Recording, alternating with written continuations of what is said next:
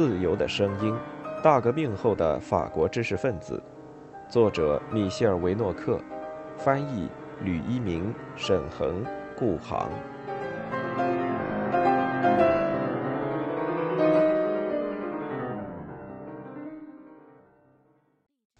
乔治桑的作品从此以后有了一个新的转折。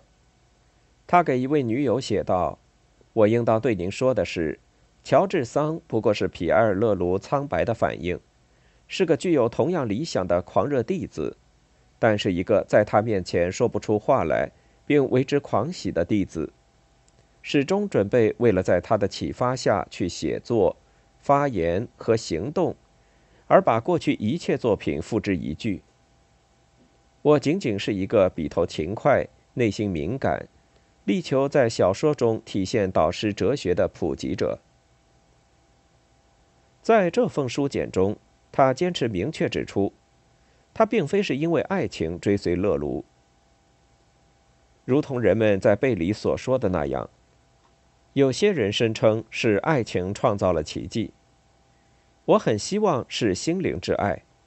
因为对于此位哲学家的浓密长发，我从未想过触摸某根发丝，也从来没有把那头浓密的长发当一回事。明确指出并非毫无用处，因为皮埃尔·勒卢面对这位他觉得美丽高贵的女人，并没有无动于衷。他试图引诱她，但被女弟子温柔而坚定地推开。勒卢已经结过两次婚。有九个孩子，而且是家庭捍卫者，并没有勉强他。对于乔治桑来说，这种相遇的最初结果之一是建立了人们可称之为他在一种扩大的解放事业中的女性主义。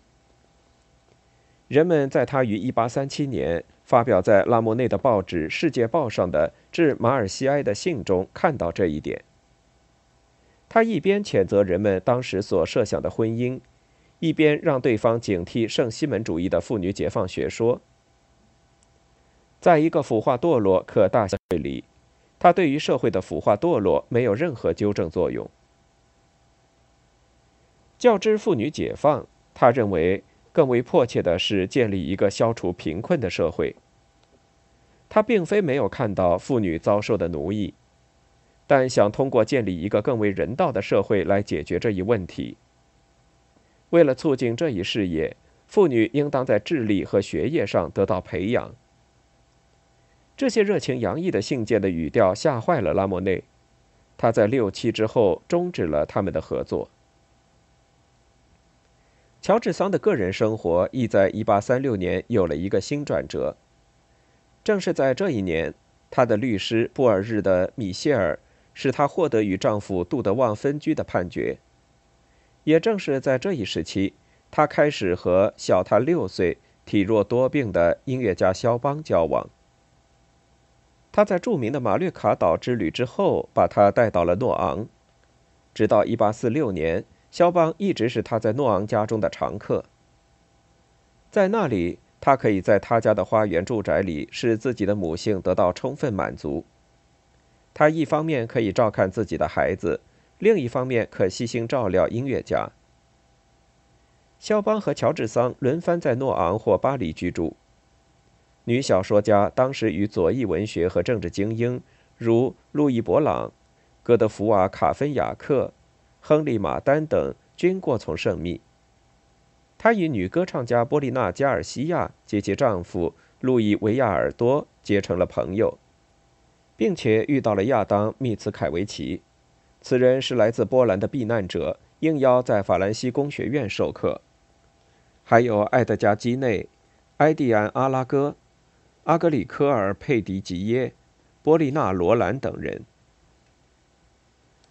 在皮埃尔·勒卢的影响下，女小说家改变了主题，变为进步、共和主义观念和平等的战士。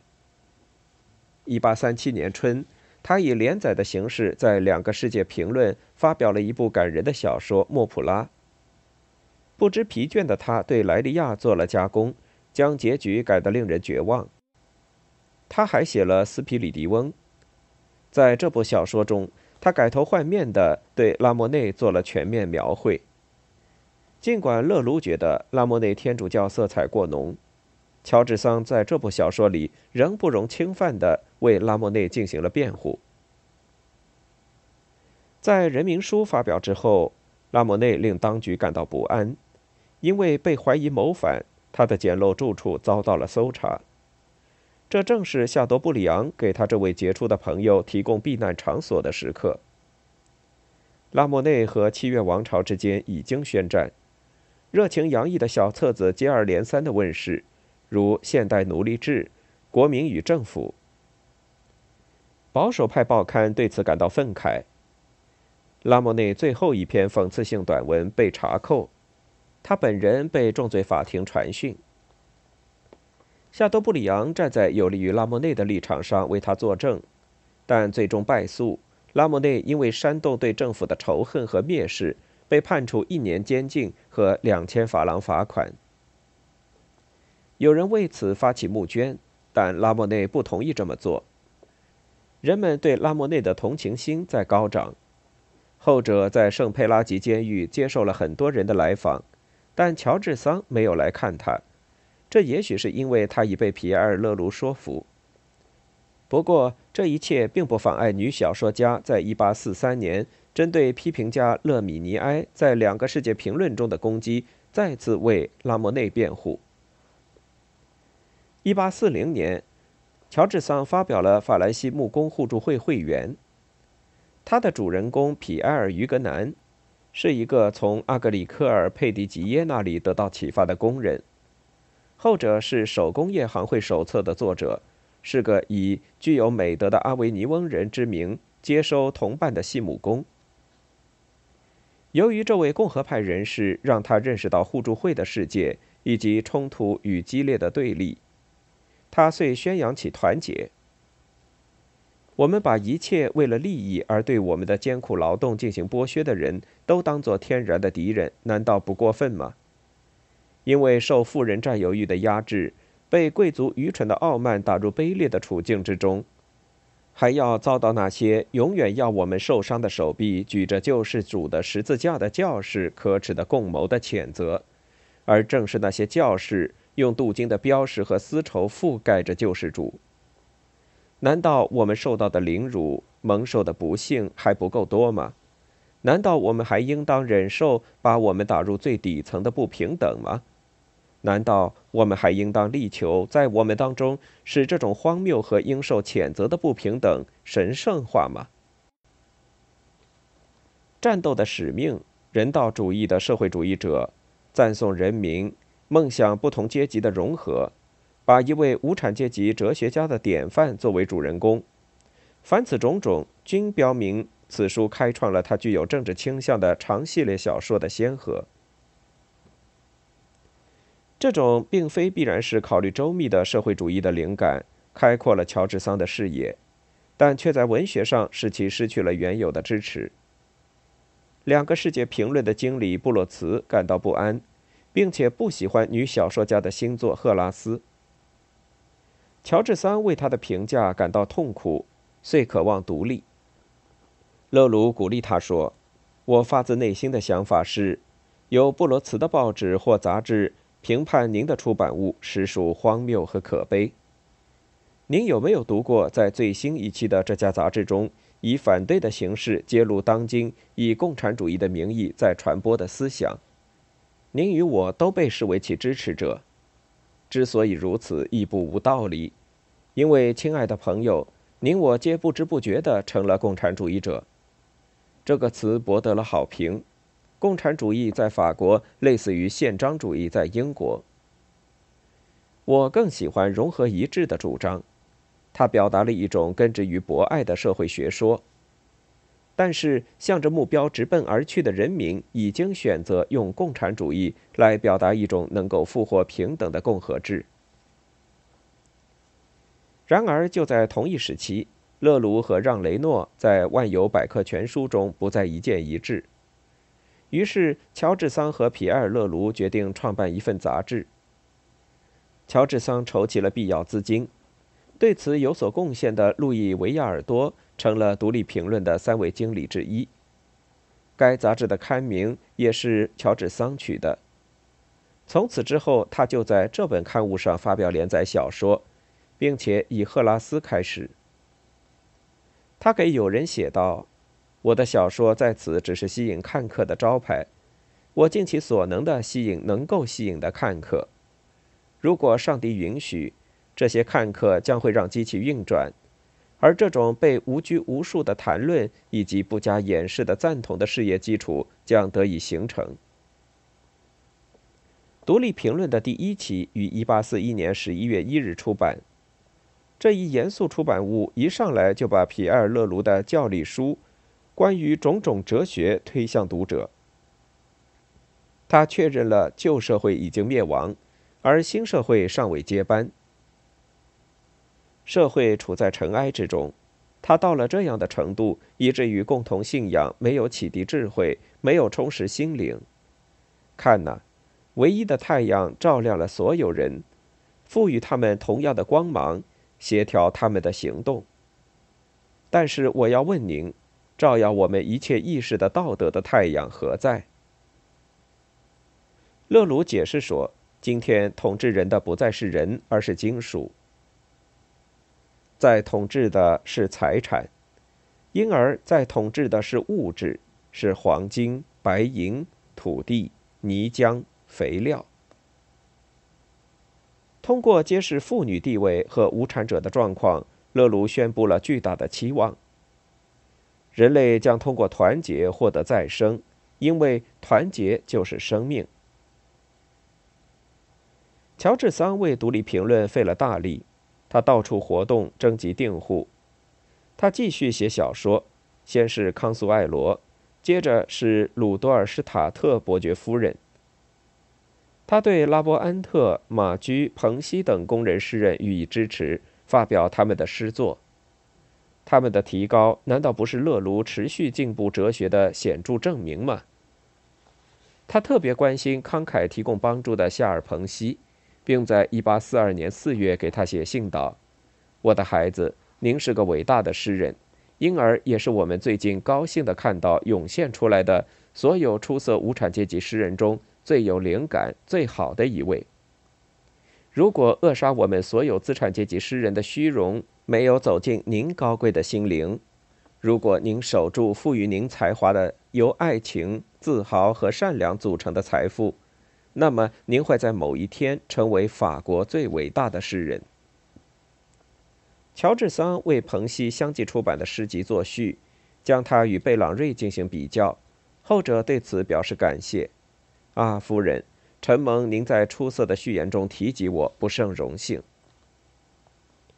不过，或者是因为没有足够看热闹的人，杂志无法收支平衡。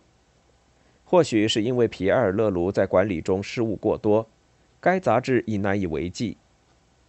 维亚尔多一直以来害怕出现亏损，最后在1842年秋天，乔治桑、勒卢和维亚尔多放弃了这份杂志，卖了出去。该杂志此后由费迪南·弗朗索瓦和埃米尔·佩尔内主管。乔治桑还在上面发表作品，勒卢则远离了他。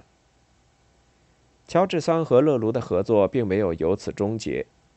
1843年秋天，一个首先使女小说家付诸行动的事件让他们更加接近，这就是间接成为安德尔志愿兵的创办缘由的方谢特事件。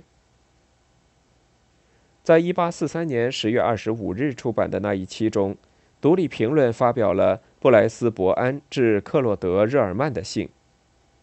这是一篇实际上出自乔治桑之手的民间故事，叙述了方谢特的真实故事。这位年方十五、头脑简单、被人遗弃的年轻女孩，曾被一位医生带到拉沙特尔的育婴堂。一段时间之后，管事嬷嬷根据行政当局人员的建议，决定开除这个不甚听话、让他们束手无策的小家伙。于是，方歇特被交给一位敢捡漏公共马车的人。后者把他像主人要求他丢弃的狗一样把他给扔了。在同一时期的通信中，乔治桑解释了这封信的缘由，认为这个痛苦和反抗的故事值得让人们知道。由于检察官提出抗议，他换了一个新的文本，并让人分册印刷。受到官司威胁的他，成功唤醒了舆论。新的调查在进行，而这次调查的结果表明，女小说家完全有理。这起发生在乡村的悲剧，让乔治桑构想出一项计划。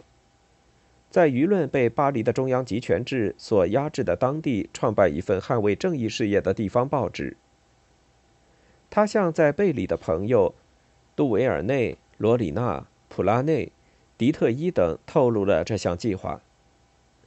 一八四三年十一月十八日，他向儿子莫里斯说明了他的计划：“我全身心投入政治。”我们开列名单，进行总结，做出估计。我们将成功办成一份地方报纸。这是方歇特事件导致的结果。安德尔的支持政府的报纸在进行攻击和辱骂，人们没有反击他的喉舌，因而大家喊道：“应当有一份报纸，有一份反对派的报纸。”所有人均已觉醒，而且所有人都在准备签名。几天后，在另一封落款为十一月二十七至二十八日的写给儿子的信中，他表明了他的行动。亲爱的小家伙，又是到处奔走的一天和计算数字的一夜，我已被弄得麻木迟钝，但身体没事。今天晚上，我与普拉内、迪特伊、弗勒里、内奥和杜维尔内共进晚餐。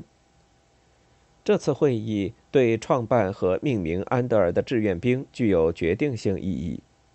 这是一个救国委员会。人们轮流发言。普拉内要求发言不下两百次，提出了不止五百项动议。弗勒里发火了，有十次像公鸡似的脸红脖子粗。迪特伊像命运之神似的平静。儒勒内奥则非常吹毛求疵。最后，我们终于在开支等一系列问题上达成共识。救国委员会宣布了安德尔志愿兵的创办。乔治桑表现出无与伦比的力量，同时负责拟定纲领、表明政见的文字、报纸的简介，并去邀请可能会来的编辑人员。排在首位的是拉马丁。皮埃尔·勒卢并没有被遗忘。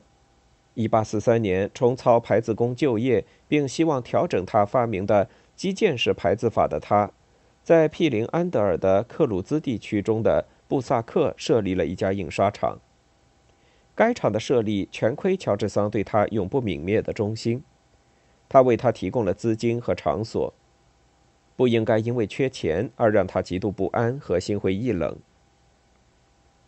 在一个兄弟和一位在普瓦提埃的律师朋友的帮助下，勒卢逐渐汇集起一个以他为中心的劳动共同体。该劳动共同体的目标是，使宣扬其学说的书能更便宜的出版。为了让勒卢等人有活可干，乔治桑显然向合伙人提议由勒卢来印刷安德尔的志愿兵，尽管合伙人对此热情不高。但交易已经达成。一八四四年九月十四日，该报的创刊号问世。它的存在很大程度上归功于乔治桑的力量。他在一年时间里，利用自己的名气克服了诸多障碍，为他的出版竭尽全力。报纸开始引人谈论，由来自图勒的共和派记者维克多·伯里担任总编辑，而乔治桑却退隐。只做一名普通撰稿人。他在上面发表了关于巴黎面包工人的处境、社会主义、劳动组织的文章。对于这种介入推崇备至的路易·博朗，建议他为他的报纸《改革报》撰稿，完全参与共和主义运动。乔治桑对此心存疑虑，在他眼里，共和制并非一种目标，而只是一种手段。使他在社会方面的设想，在由皮埃尔·勒卢预言的新福音的基础上得以实现的手段。他的行动及思想当时仍然贯穿着宗教方面的理想，同时与整个教权主义对立。因为一名教士要求他慷慨解囊，他在1844年11月13日直截了当地回复说：“我不会拒绝把自己与一项教会神职提供给我的慈善事业联系在一起。我个人对神职人员有着高度的评价和好感，而且我一贯并未与你作为其中成员的团体作对。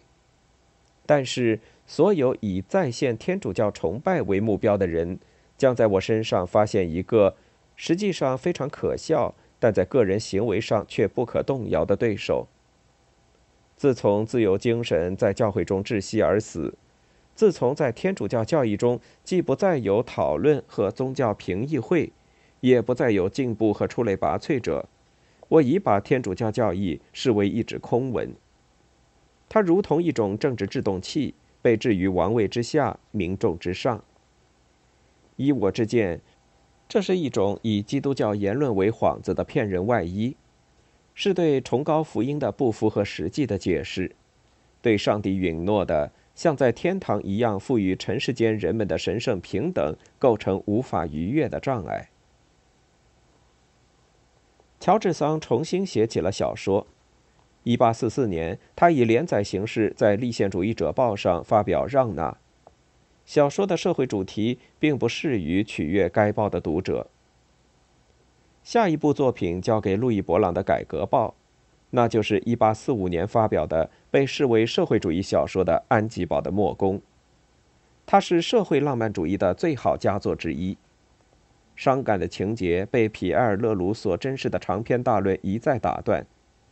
作者在这些长篇大论中主张社会阶级的融合，像布萨克印刷厂那样的合作形式的劳动，揭露了金钱的邪恶统治。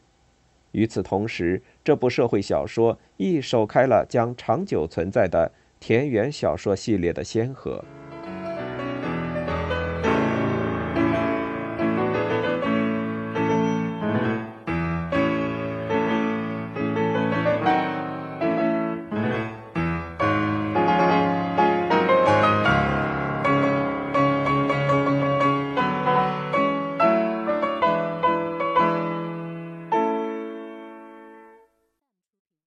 听完整版有声书，请关注我的微信公众号“我也读书 FM”，获得收听与更新信息。